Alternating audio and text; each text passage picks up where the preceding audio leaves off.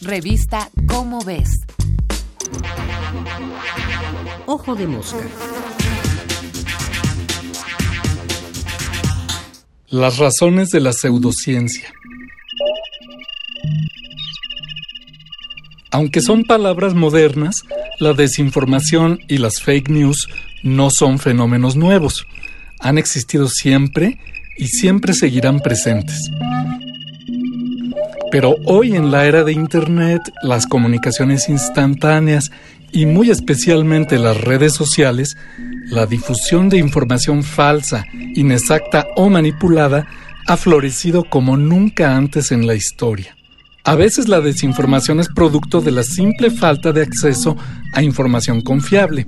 Alguien halla un dato, una explicación de algún fenómeno y le parece creíble y lo comparte con sus contactos.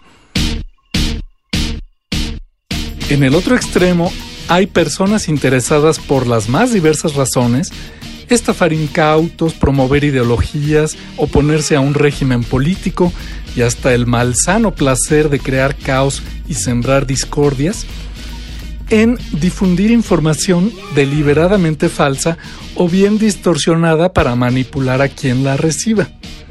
Las épocas de tensión social o inseguridad Elecciones, crisis económicas, guerras, desastres naturales como terremotos o pandemias son terreno especialmente fértil para que la desinformación prospere y se difunda masivamente, a veces con resultados graves.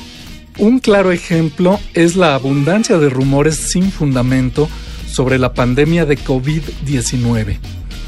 Desde teorías de conspiración que afirman que el coronavirus que la causó fue diseñado en un laboratorio de algún gobierno o una empresa transnacional, para beneficio de quien cabría preguntar, hasta la promoción de supuestos remedios milagrosos para evitar o combatir la infección, que van desde las gárgaras de limón con bicarbonato hasta la inyección de desinfectantes caseros. ¿Por qué hay tantas personas que difunden estas noticias y hasta creen sinceramente en ellas?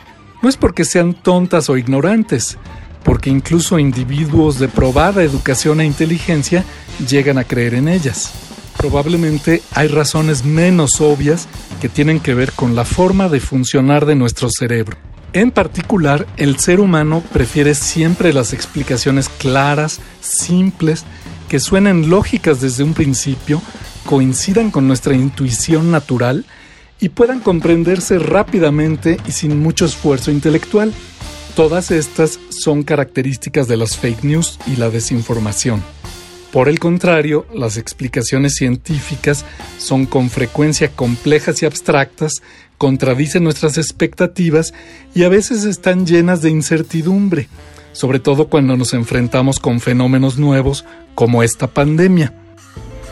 Además, las noticias falsas y teorías conspiratorias responden a la angustia que nos ocasionan los sucesos caóticos, fuera de nuestro control, y parecen mostrar que hay un plan detrás de lo que ocurre, que alguien está al mando o al menos entiende lo que está sucediendo y nos puede dar soluciones sencillas. Al final, como dijo el famoso guionista de cómics Alan Moore, quienes creen en teorías conspiratorias lo hacen porque es más reconfortante. Pero la verdad es más aterradora. Nadie tiene el control. Ante ello, la ciencia nos ofrece no soluciones simples, inmediatas ni absolutas, sino la posibilidad de obtener conocimiento confiable, sin engañarnos, para con él buscar soluciones, quizá imperfectas, pero reales, a nuestros problemas. Nada más, pero nada menos. Este fue Martín Bonfil Olivera. Nos vemos el mes que entra en la revista Como ves con otro ojo de mosca. Ojo de mosca. Una producción de la Dirección General de Divulgación de la Ciencia.